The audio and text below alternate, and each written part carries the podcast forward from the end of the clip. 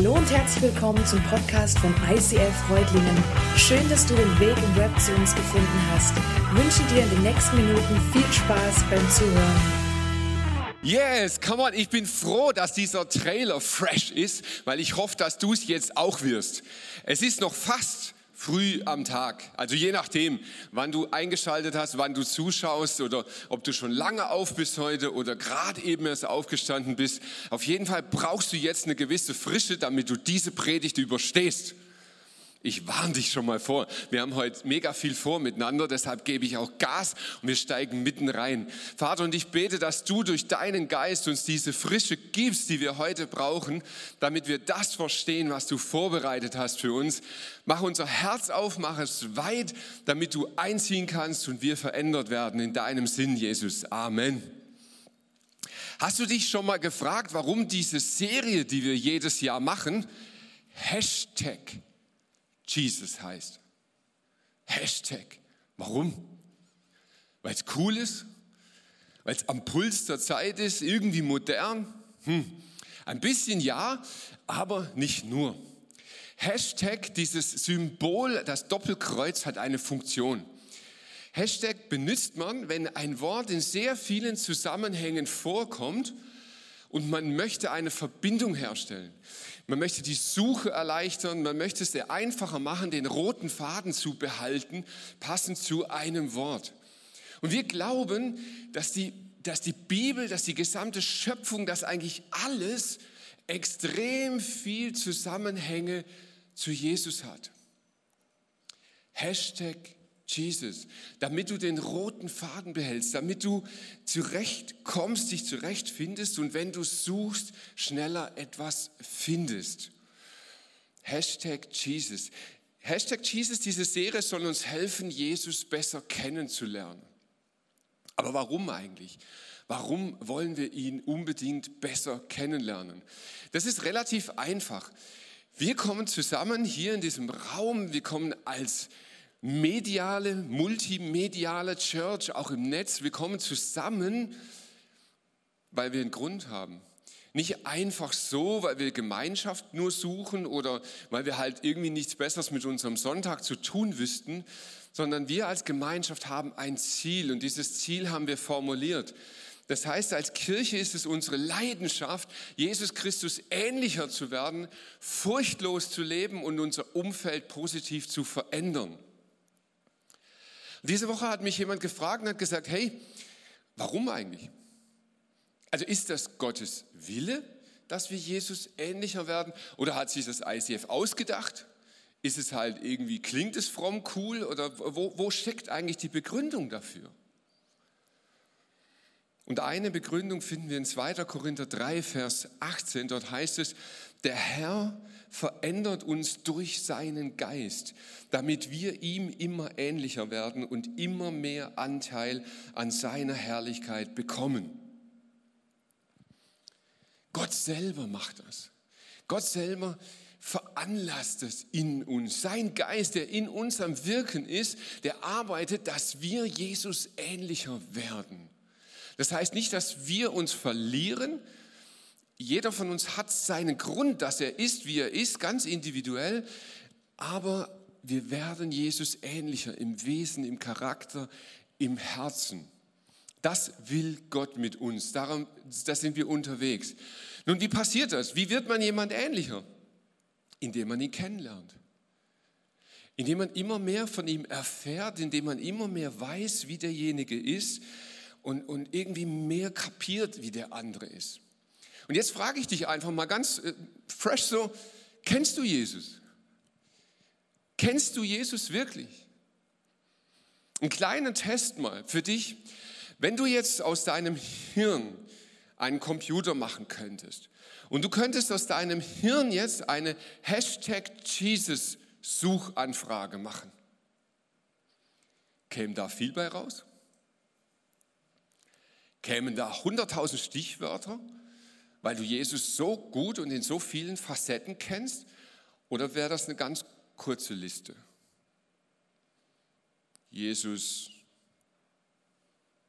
Retter, Heiland, Prediger, Kreuz, Ende. Ich weiß es nicht, aber ich weiß eins, wenn ich Jesus ähnlicher werden möchte, dann möchte und muss ich meine Hashtag Jesus-Liste erweitern. Ich brauche mehr von ihm. Ich möchte mehr wissen, mehr erfahren, mehr kennenlernen, weil ich glaube, dass ich ihm dann einfach auch ähnlicher werden kann. Jetzt erlebe ich in vielen Gesprächen, die ich mit Leuten führe, dass Jesus eigentlich nur dadurch existiert, was er gesagt hat. Ich möchte es erklären. Also wenn, wenn man fragt, hey, wie tickt Jesus zum Thema Ehe, zum Thema Freundschaft, zum Thema Finanzen, dann ist so der erste Schritt, den wir machen, wir suchen, was hat er gesagt. Also was sagt Jesus zum Thema Ehe, zu Finanzen, zu äh, alles Mögliche.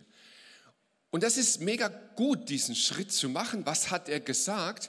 Aber ganz ehrlich, das wird Jesus gar nicht gerecht.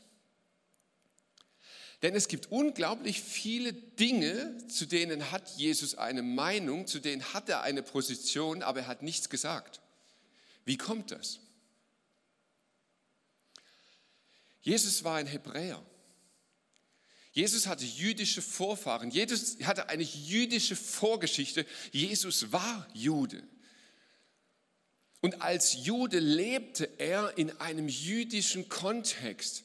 Und dieser jüdische Kontext hat unglaublich viele Dinge einfach schon mal mitgebracht. Es kommen Leute zu mir und sagen, hey, Ehe ohne Trauschein. Dazu sagt Jesus gar nichts. Also ist es ihm nicht wichtig. Dass Jesus nichts dazu sagt, stimmt. Dass es ihm nicht wichtig ist, stimmt nicht. Weißt du warum? Weil im jüdischen Kontext eine Ehe ohne Trauschein überhaupt nicht denkbar war.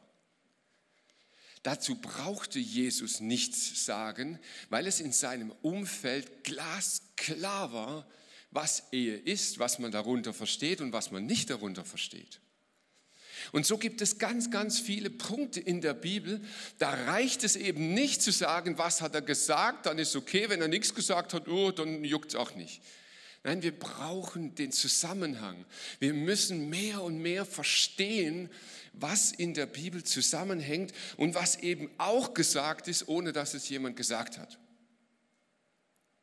Wir brauchen den Hintergrund. Hashtag Jesus 21. Wir wollen den roten Faden zu Jesus immer mehr verstehen, immer mehr kapieren. In diesem Jahr geht es jetzt also darum, dass wir uns Bünde angeschaut haben. In der Bibel gibt es ja ganz, ganz viele Bünde und, und wir haben uns ein paar so genauer angeguckt, genauer beleuchtet. Und das, das, was ich dazu noch sagen möchte, zum einen natürlich der Hinweis auf die Podcasts, wenn du sie verpasst hast, schau sie dir nochmal an. Aber generell zum Thema Bund, wir heute im Jahr 2021 in Deutschland können mit dem Wort Bund gar nicht mehr so wahnsinnig viel anfangen. Und das hat einen guten Grund. Wir leben in einer Gesellschaft, in einem kulturellen Hintergrund, der mehr und mehr postmodern geprägt wird. Und postmodern heißt, das Leben ist optional. Du hast Wahlmöglichkeiten. Und zwar in allem, überall und immer. Wenn du in den Laden gehst, dann gibt es nicht eine Erdbeermarmelade, dann gibt es 25. Und ich habe bis heute den Unterschied nicht begriffen. Eins habe ich verstanden, in einem sind Stückchen, im anderen nicht. Aber dann gibt es halt noch irgendwie mit Zucker und ohne Zucker und flüssiger und weniger flüssig und Geleeartig und all diese Optionen. Und wisst ihr was? Bünde sind für uns mittlerweile Optionen. Der Ehebund ist eine Option. Wenn es mir nicht mehr passt, dann binde ich mich halt los und dann binde ich mich an anderen oder wie auch immer. Es ist eine Option. Und das im Kleinen, aber gesellschaftlich auch im ganz Großen. Ich weiß nicht, ob dir das überhaupt aufgefallen ist in all diesen Tagesnachrichten, die man so hört. Vor zwei Jahren gab es eine, eine sensationelle Klopper-Nachricht, die hat mich fast umgehauen. Donald Trump hat ja unglaublich viel ähm, beinahe schlaue Sachen von sich gegeben. Und vor etwa zwei Jahren gab es eine Nachricht, da hieß es, Donald Trump stellt das NATO-Bündnis in Frage. Vielleicht hast du es gehört, dir nichts dabei gedacht, weg. Aber wisst ihr was, das ist ein Bund, der seit 50 Jahren die Welt prägt. Positiv und negativ, das ist gar nicht, aber es prägt unsere ganze Welt. Und da kann ein Präsident hergehen und das zur Option machen. Kann ich auch abwählen. Menschen aus dem Nahen Osten, Menschen mit einem muslimischen Hintergrund, hören diese Dinge und sind entsetzt weil sie noch viel, viel näher an der Kultur der Bibel leben als wir. In der Kultur der Bibel war ein Bund niemals eine Option. Ein Bund war eine Entscheidung, ein beidseitiger Vertrag, ein Einlassen auf etwas. Und je nachdem, wie der Bund geprägt war, konnte man ihn nur sehr schwer oder gar nicht mehr lösen. Ende, einmal Bund, immer Bund. Und wenn wir sagen, wir wollen Jesus verstehen, dann müssen wir verstehen, wie diese Kultur getickt hat. Wir haben über den Bund mit Abraham gesprochen. Gott hat mit Abraham einen Bund geschlossen und hat gesagt, lieber Abraham, ich werde dich und deine Nachkommen in alle Zeit, deine Nachkommen segnen. Ich werde es ihnen gut gehen lassen. Ich werde zu ihnen stehen. Ich werde die ganze Welt durch deine Nachkommen segnen. Und diesen Bund mache ich mit dir. Das ist mein Teil zu dem Bund. Und dein Teil für den Bund ist, du musst mir vertrauen. Aber wie das so ist, es vergingen nur ein paar Generationen und man vergaß einen Teil dieses Bundes. Gott segnet uns. Wow, das hat man nicht vergessen. Das war klar. Gott hat versprochen, uns zu segnen. Uns wird es gut gehen. Wir werden in einem tollen Land leben. Alles super gut. Aber jetzt gab es auf einmal trotzdem Krankheiten, es gab trotzdem eine Hungersnot, es gab trotzdem Probleme. Und die Leute fingen an, Gott anzuklagen. Und sie sagen, hey Gott, was ist jetzt mit deinem Bund? Du hast doch versprochen das. Gut, dass sie auch einen Teil in dem Bund hatten, das hatten sie vergessen. Das war weg. Aber so ein Bund ist ein unglaublich ernstes Thema.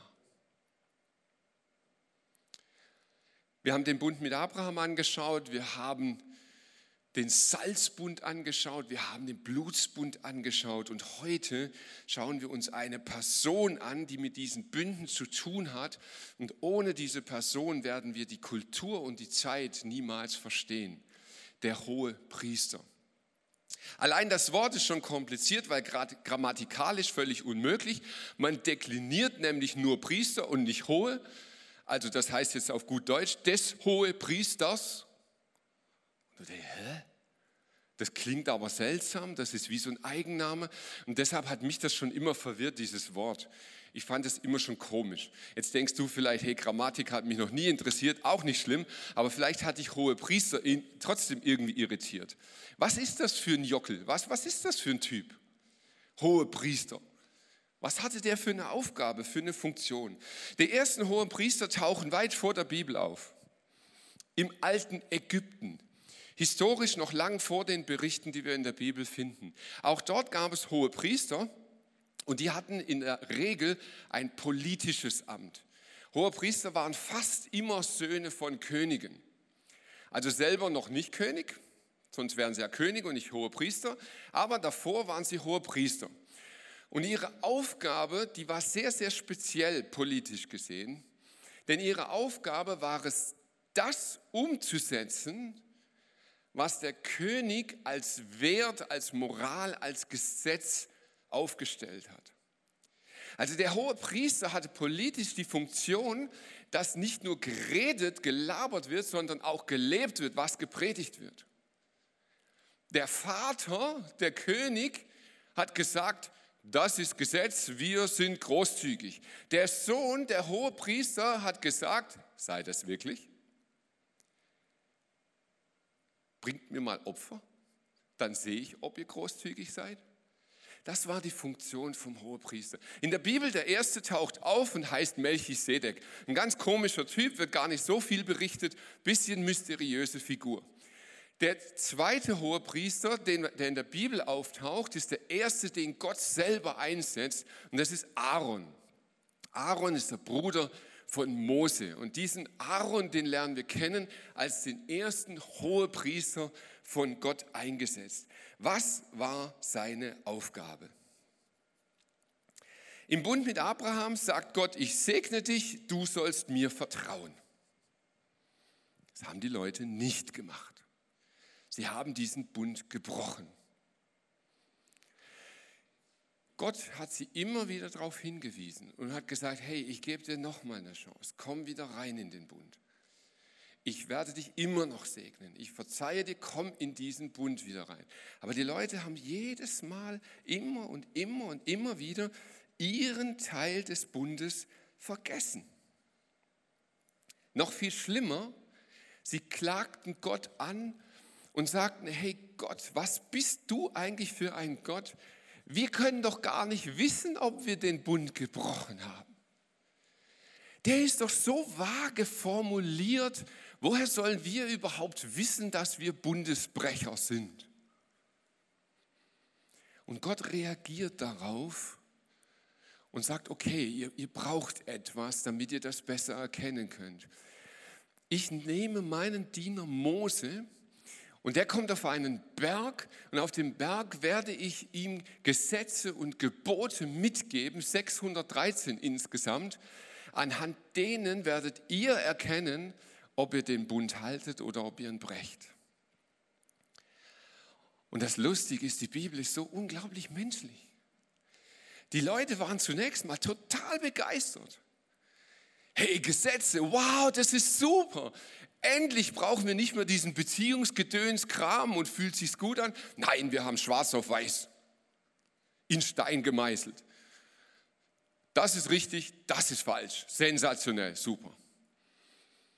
Aber es verging nur eine ganz kurze Zeit und die Leute fingen an zu motzen und zu murren und zu klagen und gesagt, hey, das Gesetz, das ist doch der letzte Schrott. Das dient doch nur dazu, uns zu verdammen. Das Gesetz ist auf diese Erde gekommen, um uns zu verurteilen. Weg mit dem Gesetz. Und wisst ihr was? Ich glaube, das Wesen dieser Menschen ist heute noch in uns. Ich glaube, sie haben grundsätzlich nicht verstanden, wozu das Gesetz da war. Und uns geht es ähnlich. Ich möchte dir mal ein Beispiel machen gibt in Deutschland ein Gesetz, falls du es noch nie gehört hast, heute zum ersten Mal die Erkenntnis dieser Predigt. Innerhalb einer geschlossenen Ortschaft darf man 50 km/h fahren. Sensationell neue News für dich vielleicht. Vielleicht auch nicht. Jetzt meinen viele Leute, okay, dieses Gesetz, das ist der Bund. Ich muss 50 fahren. Und sie brechen das. Und dann kann man es prüfen und dann kriegt man einen Strafzettel und dann sagt man, scheiß Gesetz. Aber wisst ihr was? Der eigentliche Bund in Deutschland findet sich nicht in der Geschwindigkeitsbegrenzung innerhalb einer geschlossenen Ortschaft wieder. Der Bund, den wir geschlossen haben in Deutschland, findet sich in Paragraph 1 der Straßenverkehrsordnung wieder. Und falls du es nicht weißt, dort steht drin, dass jeder so zu fahren hat, dass dem anderen nichts passiert. Und irgendwann haben mal mehr oder weniger schlaue Leute gesagt, hey, innerhalb einer geschlossenen Ortschaft ist das Risiko, dass jemand was passiert, ab 50 km/h extrem groß. Deshalb begrenzen wir das auf 50. Und merkst du was? Der Bund ist nicht Regeln halten. Diese 50 km/h dient nur dir, dass du siehst, ah, Moment, jetzt bin ich gerade in der Gefahr, diesen eigentlichen Bund zu brechen. Und genau so hat Gott all seine Gebote geschickt. Er hat gesagt, hey, ich gebe dir Gesetze, damit du erkennst, dass du in der Gefahr bist, den eigentlichen Bund zu brechen. Der eigentliche Bund ist, ich segne dich und du vertraust mir. Ja, und wenn ich krank werde, du vertraust mir. Ja, und wenn ich arm werde, du vertraust mir. Ja, und wenn Corona, du vertraust mir. Das ist der Bund. Warum soll ich nicht Ehe brechen? Vertraust du mir? Glaubst du, dass meine Gebote gut für dich sind? Und nein, die Leute glaubten es nicht. Regeln sind dazu da, dass man sie bricht. Das Problem an diesen Regeln war, dass sie auf einmal alle gemerkt haben, hey, wir haben ja alle den Bund gebrochen. Keiner von uns besteht noch. Blöderweise hat so ein Bund ernste Konsequenzen. Gott hat gesagt, wer den Bund mit mir bricht, muss sterben. Wer den Bund mit mir nicht hält, kann nicht in meiner Gegenwart sein. Und die Leute haben geschnallt auf einmal, wow, da, dann kann ja keiner mehr zu Gott. Und das stimmt.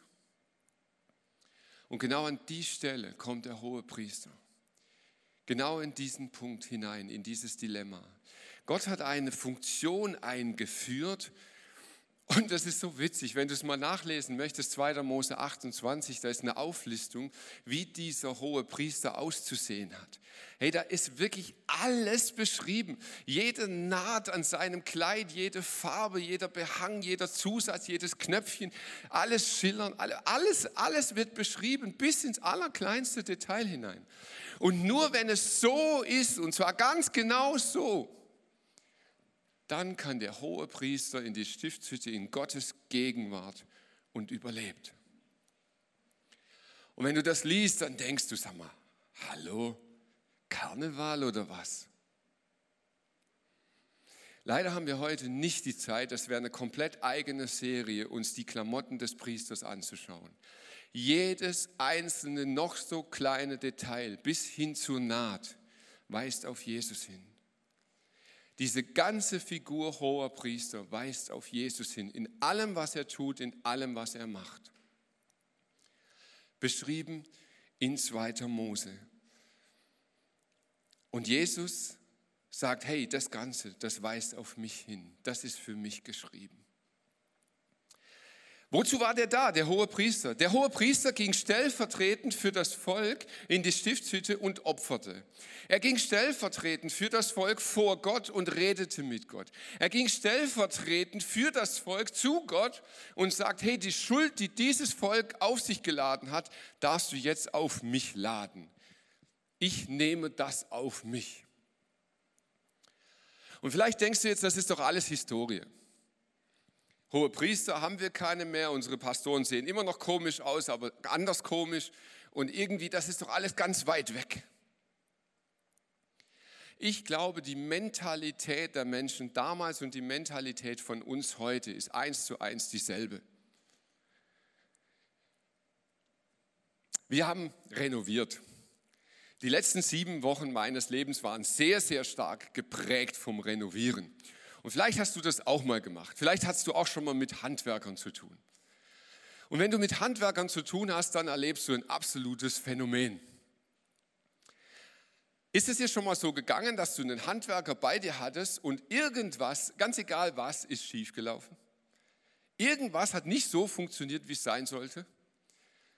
Die aller, allererste Aussage, die dann kommt, ah, da hat doch der Vorhandwerker mega gepfuscht. Immer, immer, ganz egal wer das ist, da hat doch der davor richtig Scheiß gemacht. Jemand hat mal zu mir gesagt, Mike, du musst aufpassen, wenn du über Handwerker redest. Rede nicht zu negativ über Handwerker. Wisst ihr was? Ich werde in meinem Leben niemals so schlecht über Handwerker reden wie Handwerker über Handwerker. Nie. Ein ganz großes Problem ist, wenn du das eine und das andere Handwerk selber machst weil dann bist du der Vorhandwerker. Und, und das ist echt doof, weil dann musst du über dich schimpfen und dann merkst du erstmal, wie blöd es ist, wenn man die Schuld immer auf einen anderen schiebt. Der Punkt, auf den ich raus möchte, wir haben diese Mentalität tief in unserem Herzen verankert, dass wir Dinge von uns wegschieben. Ein anderer ist schuld. Ein anderer muss schuld sein. Es, das, das kann nicht anders sein. Wir brauchen jemand, um uns selbst zu rechtfertigen, um uns zu erklären, warum wir jetzt in einer Situation sind, die für uns schwierig ist. Und das geht ultra tief. Ich glaube, es formt unsere ganze Gesellschaft. Momentan sind ja unsere Nachrichten seit vielen Monaten nur noch von einem Thema geprägt, Corona. Und das Schlimmste für mich an diesem Thema, das was mich am meisten irritiert, wir brauchen einen Schuldigen. Wir, wir, müssen, wir können nicht anders. Wir brauchen einen Schuldigen. Wer ist schuld an diesem Thema? Ja, die Chinesen sind schuld. Na, wenn es die Chinesen nicht sind, dann sind die Politiker schuld, die einfach falsche Entscheidungen treffen.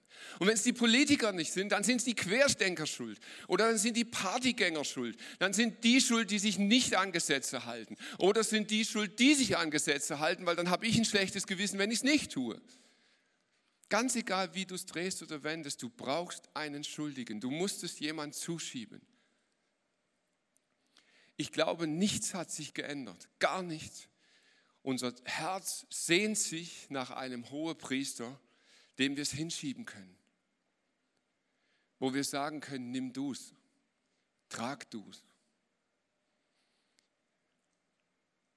Wo ich nicht mitkomme, ist, warum gerade Christen in den letzten zwölf Monaten so ultra aggressiv nach einem Schuldigen suchen. Wir haben den Hohepriester. Als Jesus ans Kreuz ging, hat er gesagt, ich nehme alles auf mich. Alles? Jesus, ich kann doch dir nicht die Schuld für Corona geben. Jesus hat gesagt, ich trage alle Schuld. Alle. Ja, wer ist schuld an meiner Krankheit, an meiner Situation, dass ich mich einsam fühle? Ich trage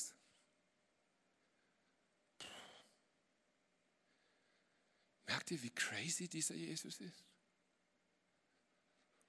Und wir würden es nicht glauben, wenn es nicht so lange vorbereitet worden wäre. Jesus sagt selber in Johannes 5, die Schrift weist auf mich hin. Wenn ihr Mose wirklich glauben würdet, dann würdet ihr auch mir glauben. Er hat doch über mich geschrieben. Jedes einzelne Detail dieser Klamotten, alles, was in der Bibel geschrieben ist über diesen Hohepriester, weist auf Jesus hin. Und im Hebräerbrief, das ist im zweiten Teil der Bibel, ein ganzer Brief, wird ganz tief darauf eingegangen, auf diese Situation, dass die Welt hier nur ein Symbol ist für das Größere, für den Himmel, für die Wirklichkeit Gottes. Und dort heißt es, nach den Bestimmungen des alten Bundes wird fast alles mit Blut gereinigt. Denn ohne Blut ist eine Vergebung der Schuld nicht möglich. Deshalb musste das heilige Zelt, diese Stiftshütte, das als Abbild des Himmels hier auf der Erde stand, durch das Blut von Tieren gereinigt werden. Als es aber um das himmlische Heiligtum ging, war ein besseres Opfer nötig. Schließlich ging Christus nicht in ein von Menschen erbautes Heiligtum, das ja nur ein Abbild des wahren Heiligtums ist. Er betrat den Himmel selbst, um jetzt vor Gott für uns einzutreten. Christus brauchte sich nur ein einziges Mal zu opfern. Der hohe Priester dagegen muss jedes Jahr aufs Neue ins Allerheiligste gehen und Gott das Blut eines Tieres darbringen. Wie oft hätte Christus dann seit Beginn der Welt schon leiden müssen? Aber er ist jetzt am Ende der Zeit erschienen, um ein für allemal durch seinen Opfertod die Sünden zu tilgen. Jesus ist dieser hohe Priester. Jesus ist der Stellvertreter. Jesus ist der, der sich anbietet und sagt, ich nehme es auf mich für dich. Egal was es ist in deinem Leben, du kannst es nehmen, auf mich legen, abgeben und es ist gut. Und an der Stelle der Message habe ich gemerkt, hören wir als Kirchen gerne auf zu predigen. Und jetzt kommt ein Teil dieser Predigt, der ist ganz speziell für Menschen, die sich Christen nennen. Denn Jesus hört hier nicht auf. Jesus fordert uns heraus und sagt, wir sollen ihm ähnlicher werden. In 1. Petrus 2 heißt es, lasst euch zu einer heiligen Priesterschaft aufbauen, damit ihr Gott Opfer darbringen könnt, die von seinem Geist gewirkt sind. Opfer, an denen er Freude hat, weil er sich auf das Werk von Christus gründen. Und obendrauf, vier Verse weiter, sagt er, ihr aber seid ein von Gott auserwähltes Volk, seine königlichen Priester. Ihr gehört ganz zu ihm und seid sein Eigentum. Deshalb sollt ihr die großen Taten Gottes verkünden, der euch aus der Finsternis befreit und in sein wunderbares Licht geführt hat. Als ich das diese Woche nochmal gelesen habe, ist bei mir wirklich nochmal ein, ein Schalter umgeschnappt. Jesus macht was Unvorstellbares. Der sagt, ich lade die ganze Schuld dieser Welt auf mich. Und dann schaut er dich und mich an und sagt, hey, und ich möchte, dass du dasselbe tust. Und jetzt denkst du, hey, stopp mal, Moment. Wie, jetzt soll ich die Schuld der Welt auf mich laden?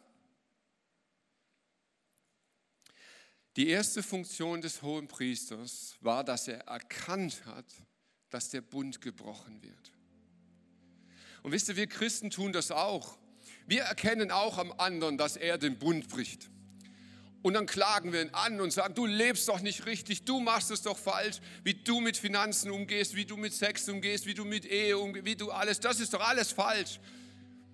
Ja, ja, die erste Funktion ist wirklich, dass wir erkennen, was falsch ist. Aber dann übernimmt der hohe Priester die Schuld des anderen. Wow. Hast du das schon mal gemacht? Bist du schon mal zu einem Menschen gegangen und hast gesagt, weißt du was, ich, ich merke, dass du mit Gott nicht im Reinen bist.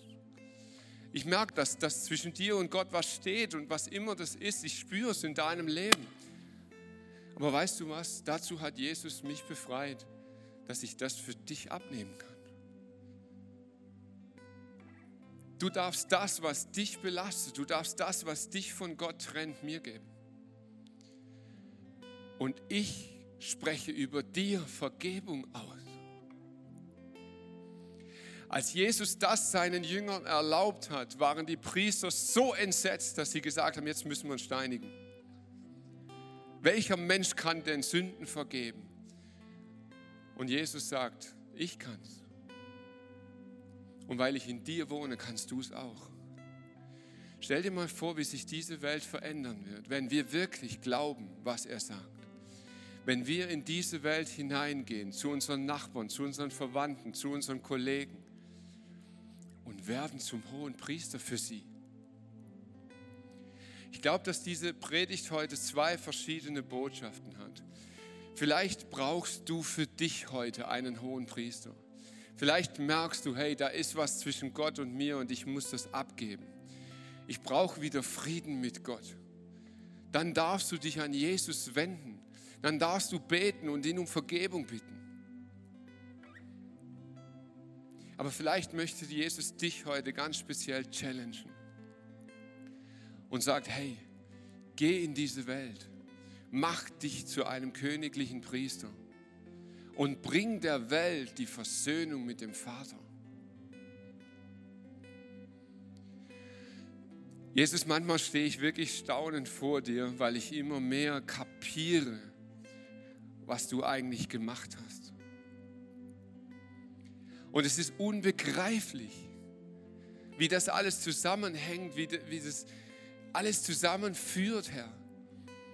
Und Jesus, ich sage dir ganz ehrlich, ich könnte es nicht glauben, wenn es nicht so unendlich viele Hinweise schon im Vorfeld gegeben hätte. Du hast uns befreit von unserer Schuld. Du hast stellvertretend für uns geglaubt.